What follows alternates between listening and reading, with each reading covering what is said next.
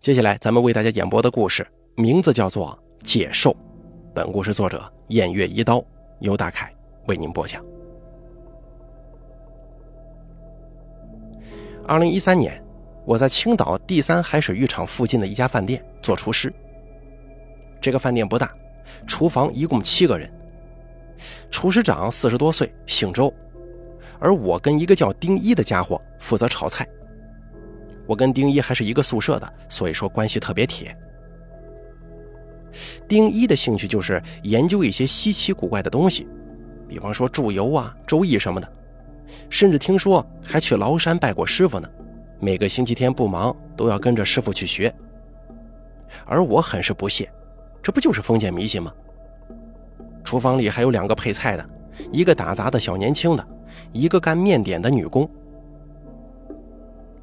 我们厨师长是青岛土著，脾气不好，说话总是阴阳怪气儿，还事事斤斤计较。但是人家炒的菜就是好看又好吃。他炒菜有个特点，炒出来的菜特别亮。我观察过他好几回，发现他最后勾芡的时候加入了明油，而且勾芡完以后快速翻炒起锅，绝不拖拉，那菜炒出来呀才叫漂亮。那时间，老周一直请假，厨房里的事儿都交给了我跟丁一。后来给老周打电话，才知道他儿子住院了，高烧不退，天天打吊瓶。我跟丁一啊就想去医院探望一下老周的儿子，毕竟这领导再小也是个领导嘛。可没想到，就是这一次探视，让我陷入了深深的恐惧。老周的儿子叫小群，十二岁。皮肤就像女孩一样白皙，非常精神，眼睛明亮圆润，五官线条柔美，一笑还有俩酒窝呢，特别招人喜欢。聪明伶俐，人家不用太用功学习，成绩就能名列前茅。我跟丁一买了点水果，赶到医院，就发现事情不太好。只见小群一动不动地躺在病床上，脸色发青，双眼紧闭，身体僵直。可怕的是，他的嘴没有闭紧，露着牙齿。床头挂着点滴，旁边还有几个空瓶子，看样啊，已经打了好几瓶了。这一看，丁一的表情马上就变了，跟老周点头致意之后，径直走到小群身旁，摸了摸他的额头，然后扒开眼皮看了看。只见小群的眼珠使劲往下看。露出很大一片的眼白。丁一回过头，轻声问老周：“老周啊，这孩子是怎么了？怎么烧得那么厉害？”老周说：“也没怎么着啊，就是那天晚上跟他一块去海边玩，吃了一些烧烤，回家就睡了。第二天早上一起来就这样了，送到医院了嘛。都已经好几天了，也查不出什么病，就是不醒啊。”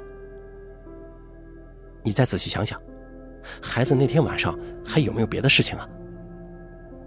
呃，这这具体的嘛，孩子得病的前一天，我领他从家里出去，到了健身广场，还去到那个健身器材上玩了一会儿，然后又跳了一会儿广场舞，就去海边了，也没别的事儿啊。你再好好想想吧。呃，这这确实没别的事儿了。哦哦，对了。他在海边捡了一点钱的。说完之后，他就提起暖瓶要去打热水。可是丁一一把把他拦住，说道：“老周啊，你先别走，快说说从哪儿捡的钱，具体情况怎么样？”也没什么特别的，就是吃烧烤的时候，他去墙边撒尿，回来就说捡了钱了，有零有整的，一共七十七块。哦，对了，全是纸币。用一双筷子压着。丁一一听，紧张万分，压低声音说：“老周啊，你听我说，小群这不是普通的感冒，他这是碰上邪事儿了。这是有借寿的人，而筷子是连通阴阳的，七十七块就是要借七十七年的阳寿啊。小群拿了钱，就是落了定。你说什么呀？不可能吧？”就是在海边受了凉，感冒了，哪这么多事儿啊？说完，打热水去了。丁一一直摇头，从口袋里拿出一张符，悄悄地塞在小群贴身的口袋里。老周回来，丁一嘱咐他有事打电话，然后向我示意，我们两个人就离开了。走出房间的时候，我发现老周轻轻地摇了摇头，应该是对丁一的说法很不以为然。第二天下午，丁一接到老周的电话，让我们俩炒完菜以后立刻到医院去。下午一点半多一点，我跟丁一赶到了医院。等到了医院之后，才发现老周的父母也从乡下赶了过来，想必叫丁一过来是他父母的主意吧。丁一跟老周的父母寒暄几句，又去看了一下小群，口中喃喃自语道：“奇怪了。”我们几个面面相觑，不知道他说的是什么意思。老周的母亲急切地问丁一：“小丁啊，我这孙子是怎么了？”丁一说：“那天我跟周哥说了，孩子是中了邪，这事儿我解决不了，得请我师傅才能办。不过让人奇怪的是，孩子这两天的样子不应该是这样啊。”我一听，问道：“那应该是什么样啊？”丁一看了看老周的父母，欲言又止。老周的母亲说：“小丁啊，你一定要帮帮忙，给孩子治好。我可就这么一个孙子呀。”话没说完，就抽泣起来。大姨，您别着急，我给我师傅打个电话吧。他拨了个号码，拿起电话，走出病房，在走廊里打电话。大约过了五分钟，他走进病房，对老周说。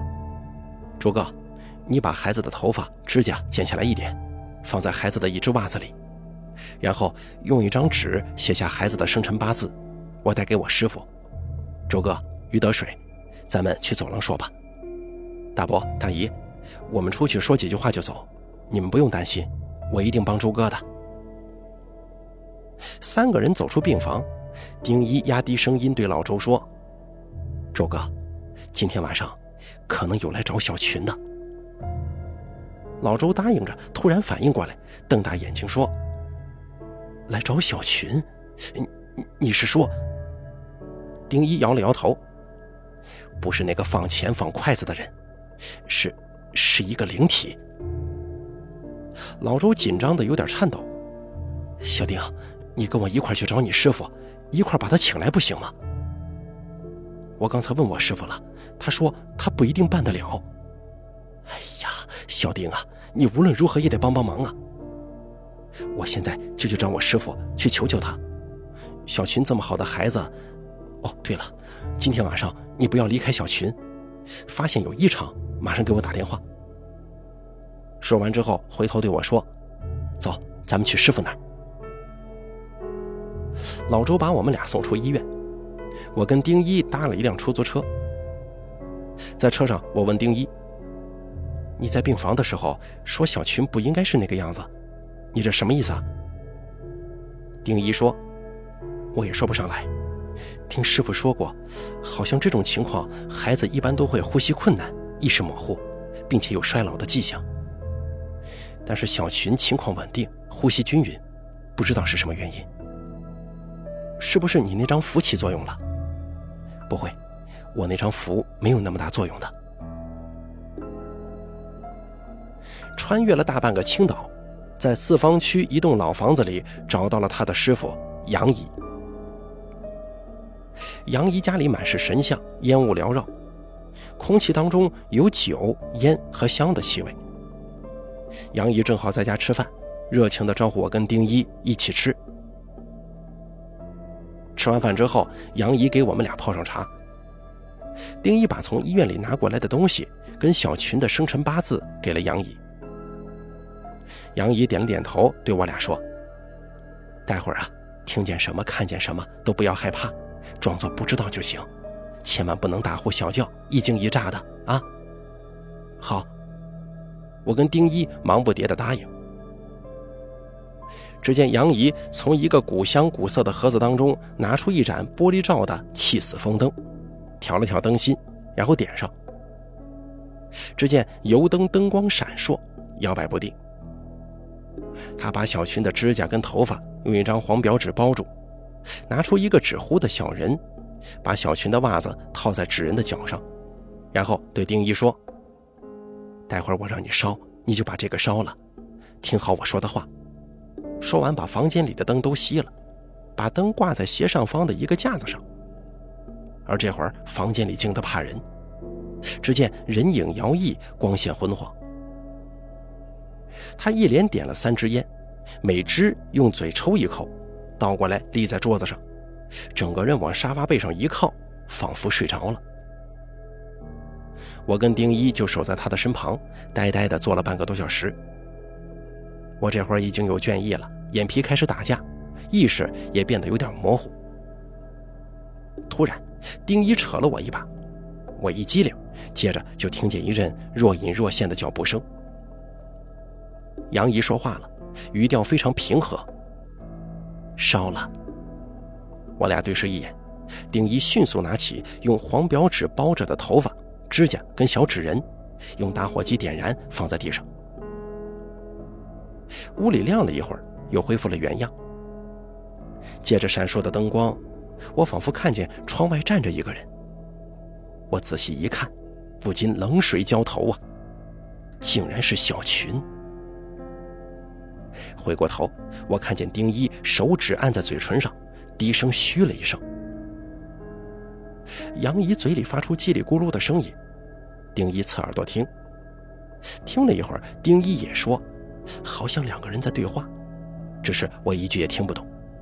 丁一最后摇了摇头。杨姨突然轻轻颤抖了一下，睁开了眼睛，看样子很累。她休息了老大一会儿，把房间里的灯都打开，收拾了一下，才问丁一：“刚才什么情况啊？”丁一说：“这个事儿协商不成啊，人家要定了，小群已经拿了他的钱，这事儿就算是定下了。”你想，到嘴的肥肉，人家会轻易松口吗？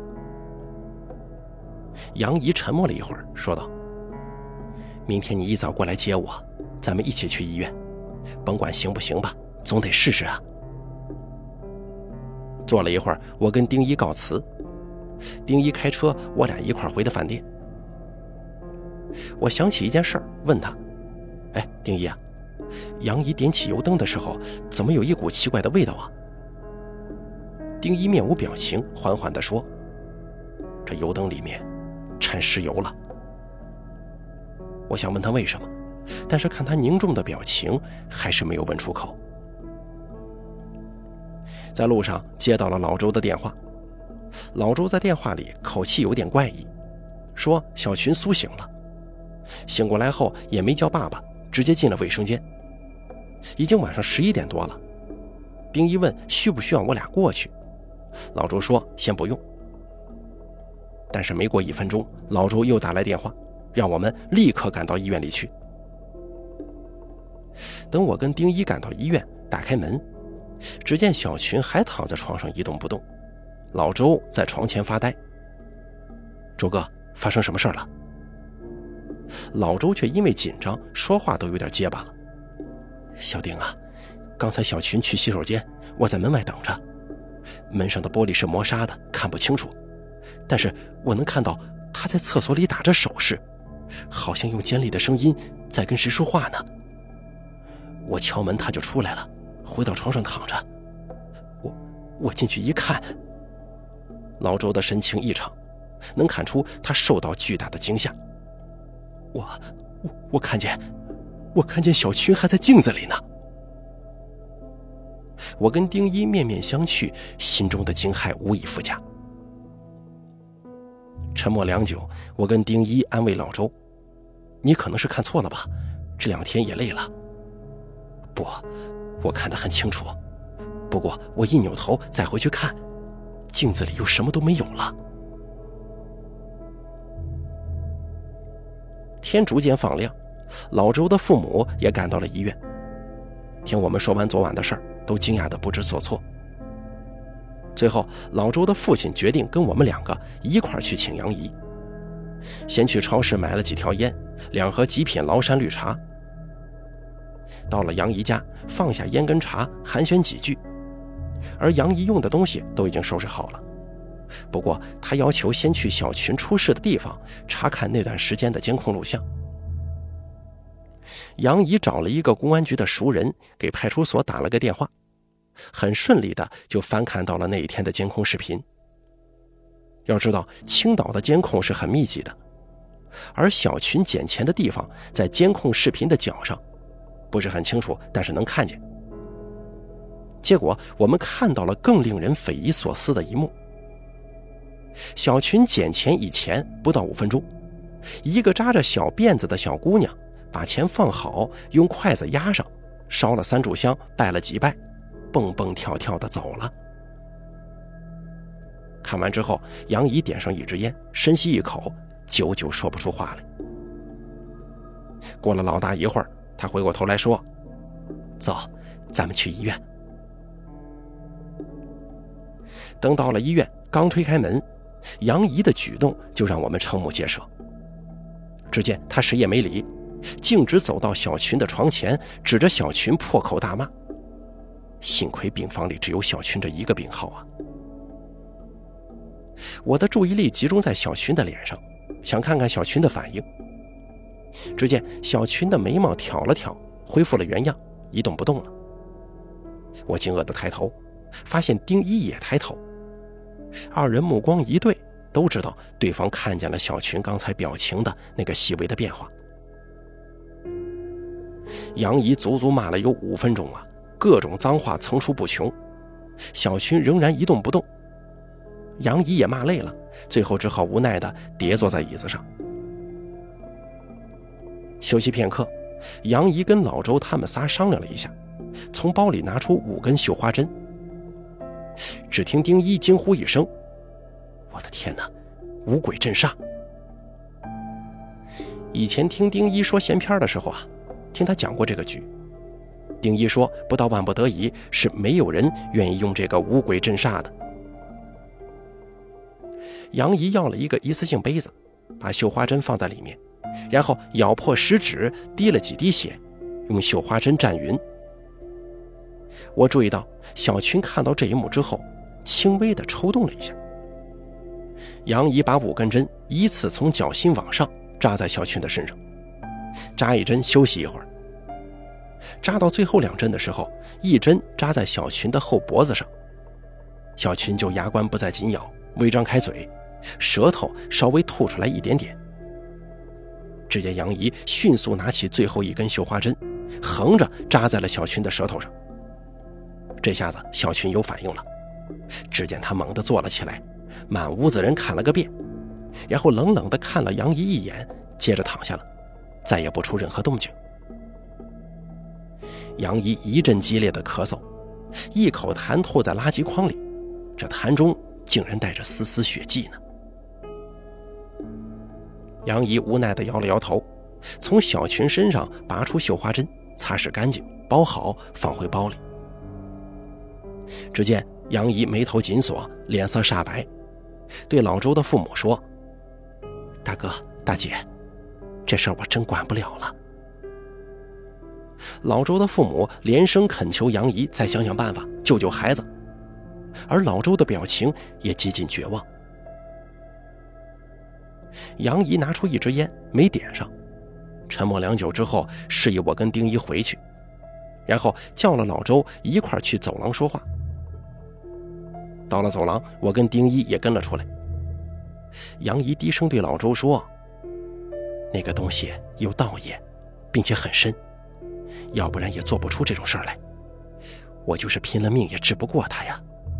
再说了，就算我跟他两败俱伤，对小群来说也于事无补啊。”老周捂着眼睛哭成了泪人，生怕父母听见，已经在极力压抑自己的声音了。杨姨长叹一声说：“也有解救的方法，不过这办法太苛刻了，极难做到啊。”他的父母也陪着掉眼泪。杨姨回头对老周说：“你别哭，我告诉你，这事儿对我来说也是只有坏处，不能有好处的。”他点着烟，深吸一口，缓缓地说：“解救小群的方法有三个。”第一个，再按照小群这次中招的方法一模一样做七次，这个实在太狠毒了，是个正常人都不会做出这样丧心病狂的事儿。第二，就是终身为奴，那个人让干什么就干什么，哪怕他要做伤天害理的事儿，小群也得按照他说的做。这是一种类似于终身枷锁的协议，如果反悔会遭天谴的。还有最后一种，杨怡皱了皱眉头，迟疑着说：“我听说你离婚了，是吗？”老周点了点头。这个法子需要小群的母亲去求回来，这件事情非常危险，一旦出错，人就回不来了。老周问道：“我去行吗？”杨姨摇了摇头说：“不行，必须是血脉相连的至亲。”我走了。杨姨让丁一开车送她，临走的时候嘱咐老周，不论有任何异常，立即给他打电话。我跟杨姨一块上了丁一的车，我只觉得满腹疑问，实在忍不住脱口而出：“杨姨。”那天晚上，老周在镜子里看到小群，是怎么回事？杨姨摇了摇头说：“那其实不是小群。”我又问道：“那只有你说的三种方法能够救小群吗？”我知道的只有这些方法了。杨姨沉默一会儿，深吸一口烟，缓缓地说话，可是说出来的事儿却仿佛天方夜谭。小群是童子啊。我跟丁一对了一下眼神。师傅，那是什么意思？丁一问。杨姨说：“童子就是佛爷跟前的小孩，偷偷跑下来的。像这样的孩子，不但长相俊美，身体健壮，而且天资聪颖，活泼伶俐。可惜呀，这种孩子一般都会早亡。原因就是佛爷如果知道了，马上就会叫他回去取他们的寿，佛爷不怪罪。”而且童子寿非常珍贵，那是一生顺当健康、名利双全的寿灵啊！咱们看的那个监控，那个小女孩去放的钱跟筷子，看着是小女孩，其实不一定是。这种道行高深的妖人，能够驱使很多东西给他干活。在小群身上的这个，就是他意识的，只等合适的机会动手。可是咱们呢，也不知道啥时候动手。咱们也管不了啊！这一番话说的，三个人是低头无言了。杨姨说的方法好像有可行之处，但实际上有操作可能的只有最后一种。经过一个下午的争执，最后决定，老周的父亲守夜，我丁一、老周一块去找老周原来的妻子丛香。老周精神恍惚。只能由丁一开车前往即墨的一个小村落。等找到老周的前妻丛香，才发现这是一个根本不可能完成的任务。从香在跟几个女的打麻将呢，穿着一双人字拖、棉布碎花的大裤衩子、半袖衫，类似于睡衣的那种，叼着一支哈德门烟，满嘴酒气，骂骂咧咧。看样子那天是输了不少，也喝了不少。见我们三个人进屋，招呼也不打，只是翻起那双死羊眼，瞥了一眼，啥话也没说，继续马牌抓牌。老周走到他身后，在他旁边低声下气的简单把事情一说，他立刻就火了：“妈的，孩子不让我看，现在想起我来了？那是你的孩子，跟我有啥关系啊？滚一边去吧！”说完，专心打麻将，再也不理老周了。老周失魂落魄，三人从丛祥家出来的时候已经是晚上十点多了，肚子很饿，决定在即墨吃饭。先喝了几瓶啤酒，老周一边喝一边掉眼泪，最后要上面条，眼泪也是扑嗖嗖的掉进面碗里头，看得我跟丁一也是不禁难过呀。就这样又过了两天，我跟丁一还在饭店里忙活，有空就去医院看一看。大家心照不宣，都在等待最后的结局。这天晚上，我跟丁一去海边散心，又说起小群，想去事发地点看一看。可是还没走到那儿呢，丁一就接到了老周的电话。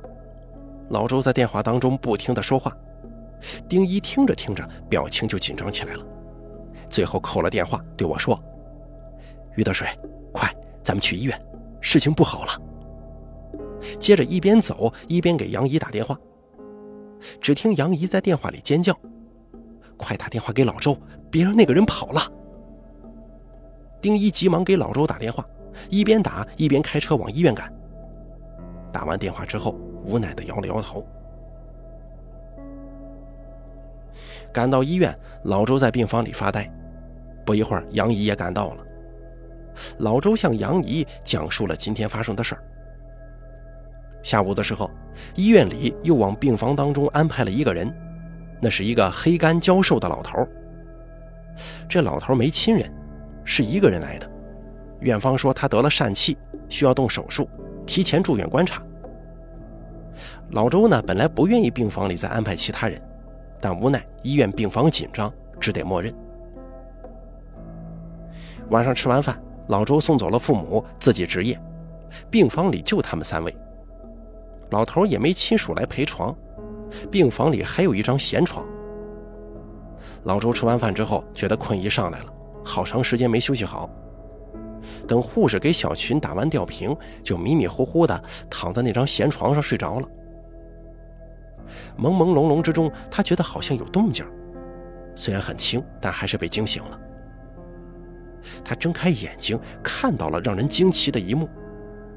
只见同病房的那个瘦老头跪在小群的床头，一边磕头，一边口中念念有词的。老周第一感觉以为老头子梦游了，他爬起身问那个老头：“你干什么呢？”老头支支吾吾，最后说自己腿疼摔在地上了，然后起来一瘸一拐地走出病房，就再也没回来。老周是越想越不对劲呢。直接给丁一打了电话。听到这儿，杨怡问道：“那你没有出去追他，看看他去哪儿了吗？”老周说：“没出去追，因为当时不确定他是什么意思。”杨怡说了一句：“大事不好！”就赶忙过去查看小群。一看之下，大惊失色，只见小群气息奄奄，已经非常危险了。杨怡拿出三张符纸，默念一番，分别贴在小群的前胸、丹田跟脚底。他回过头来对老周说：“那个老头是来取寿的，如果能抓住他，说不定还能搏一下；如果让他溜了，事情就棘手了。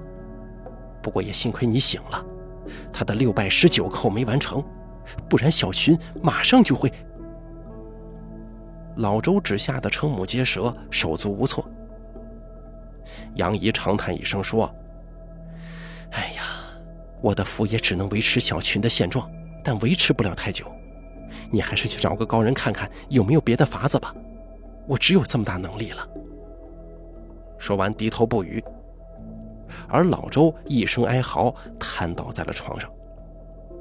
几个人有的坐，有的站，都不知道怎么安慰了。就这样过了不知多长时间，杨怡站了起来，对老周说。事情都这样了，你也得保重身体呀。看样子杨姨这是要走，我也想叫上丁一一块回酒店，毕竟事情已经无可挽回了，再待下去也于事无补。老周勉强站起身想送送我们，杨姨急忙按着他的肩膀，让他好好休息。就在杨怡转身要走的时候，突然不知从哪传来一阵低沉的啜泣声。病房里一下子安静了，只听得压抑的声音如泣如诉，若有若无。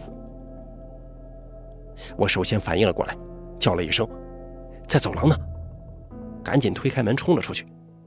老周跟丁一、杨怡也紧随其后。在走廊里，一个女人半坐半跪，早已哭成了泪人。那是小群的母亲，丛香。几个人把她搀扶进病房，他蹲在小群的病床前，把脸贴在小群的脸上，泪水顺着脸颊往下流，嘴里喃喃地说：“我的好孩子，妈妈来看你了。”让人看了不禁动容。等情绪逐渐平静下来之后，丁一有选择的把小群的情况跟他说了一遍。他听完，用纸巾擦干泪水，抬头问杨姨：“姨呀，只要能保住小群，让我怎么做都行。”杨姨说：“你还是得慎重考虑考虑，那可是非常危险的。再说，就算你去做了，能救小群的几率也是非常小的。”他听完之后看了一眼老周：“姨呀，你觉得我这样活着还有多少意义吗？”我跟丁一不约而同的去看老周，老周沉默不语。第二天，杨姨让老周办了出院手续，用轮椅推着小群到了他家，而丛香已经早早的在家等候。杨姨也给我和丁一打了电话，让我们一块过去帮忙。而就是那天的所见所闻，可以说是完全颠覆了我的人生观。杨姨让我们全进了卧室，用厚厚的窗帘把窗户挡上，让老周把小群推到一个角落。这个时候，屋里是杨姨、老周、丁一、我和丛香，连小群一共六个人。杨姨拿出一块黄布，写了一份文书。杨姨让丛香仰躺在床上，然后在床前放了个香炉，点上九支香，插在香炉里。杨姨画了一张符，拿出一只碗，碗里盛满清水，把符烧掉之后，只会放进碗里搅匀，然后把碗放在从香的头侧。他点上那盏气死风灯，挂在卧室里两张床中间的上方，把一只盛满油的罐子跟一面小巧玲珑的手鼓交给丁一，一而再再而三地叮嘱，千万不能让灯灭了，切记。并且门窗务必关严，只要看见灯光突然变长，并且左右摇曳，立刻敲鼓。丁一听了之后连连点头，说记下了。然后杨姨又叮嘱了我跟老周一块帮着丁一看，我们也同声答应。一切准备就绪，杨姨用手蘸着碗里的水，轻轻地弹在从香的身上，一遍又一遍，足足弹了得有二十多分钟。突然，嘴里喊了一声“出”，只见丛香四肢萎顿，一点动静也没了。杨姨烧掉文书，对着门口说了一句让人直起鸡皮疙瘩的话：“去院子里等着我。”说完，躺在了另一张床上，点上一支烟，抽了几口，把烟一扔，人也没动静了，几乎没有呼吸，只有微弱的脉搏。接下来的时间是一种难以忍受的煎熬。我、丁一、老周三个人不时地看着灯里的油有没有耗尽。丁一泡上一壶浓茶，仍然不能抵挡倦意。三个人只好轮流休息打盹儿。而在房间里还有两个无声无息躺着的女人，跟一个无声无息坐在轮椅上的孩子。三个人白天饭点儿出去一个要快餐，吃完就在房间里待着抽烟喝茶。坚持了两天一夜，终于那个气死风灯有了变化。只见灯的火苗突然变蓝了，比原来长了一倍，而且开始像是被风吹着左右摇晃。丁一赶忙拿出那面鼓，拼了命地敲了起来。刚敲了几声，杨姨叹了口气，身体动了。并且从香也开始动了，像是挣扎的样子。老周上去拉着他的胳膊，慢慢把他扶起来。这边丁一也要去扶杨姨。杨姨开口说：“先别扶我，让我休息一会儿。”接下来，丛香剧烈的咳嗽，老周给他端来白开水，他一口气喝完之后，就面朝里躺着，谁也不搭理了。老周出去给他买的饭。拿回来也不吃，足足躺了有半个小时，起来就走了。走的时候仿佛苍老了二十岁，背竟然有点驼了。老周用询问的目光投向杨姨，杨姨点着烟，深吸一口说：“把小琴带回去吧，他很快就会醒了。一听这个，老周可算是松了一口气，对杨姨千恩万谢。但是没想到，杨姨接下来说了一句莫名其妙的话：“他可能跟以前不太一样了。”老周惊愕地问杨姨是怎么回事。杨姨叹了口气：“你以后就会知道了。也幸亏了从香啊。”说完，起身去另一间卧室休息了。几个人从杨姨家出来，我跟丁一把老周和小群送回家。老周打电话又叫来了他的父母，跟他作伴，我就跟丁一告辞回饭店了。请了好几天假，老板从别的地方借的厨师顶着我俩的班虽说不满意，但也无可奈何。我跟丁一后来又去看望他，小群也完全康复了，只是再也没有以前的聪明伶俐了，学习一落千丈，在班里都是倒数。后来在一次运动会上不慎摔倒，脸上留下了一块很大的疤，人也变得越来越迟钝。而老周也辞了职，去另外一家离小群学校近的饭店，我们也逐渐不常联系了。而老周的前妻从香，听说他后来有点精神失常，我跟丁一见过他一次，那个时候他在街头的垃圾箱里翻找着什么，我们二人看到。也唏嘘不已。后来我跟丁一常去看杨姨，一次吃完饭之后，杨姨借着酒劲儿说起了那次他跟从香在那两天一夜的经历。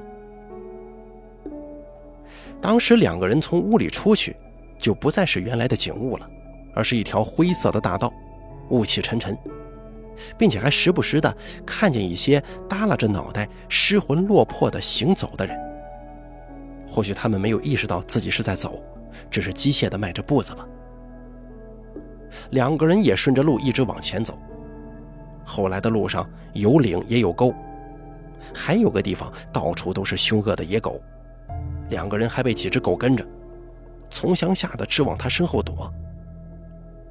然后又往前走，一个地方有很多鸡，挤得路上都没有下脚的地方，两个人只好从路边绕过去。最后走到一个很高的山崖之下，山崖上贴满了各种文书。山崖的顶上灯光闪烁，很多人聚集在一个高台下。高台之上有一个巨大的人影，不知道在干什么。杨姨让从香把文书贴在山崖上，然后跪下等着。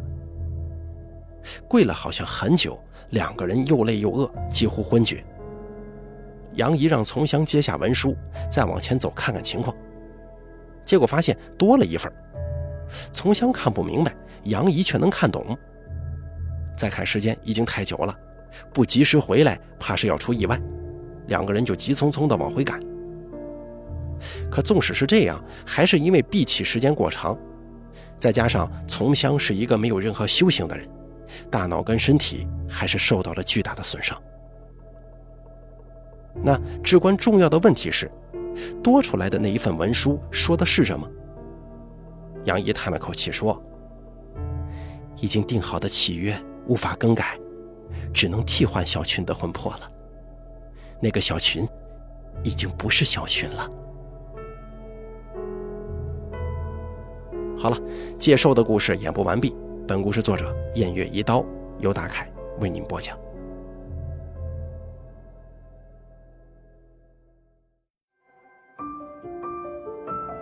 本期故事演播完毕。想要了解大凯更多的精彩内容，敬请关注微信公众账号“大凯说”。感谢您的收听。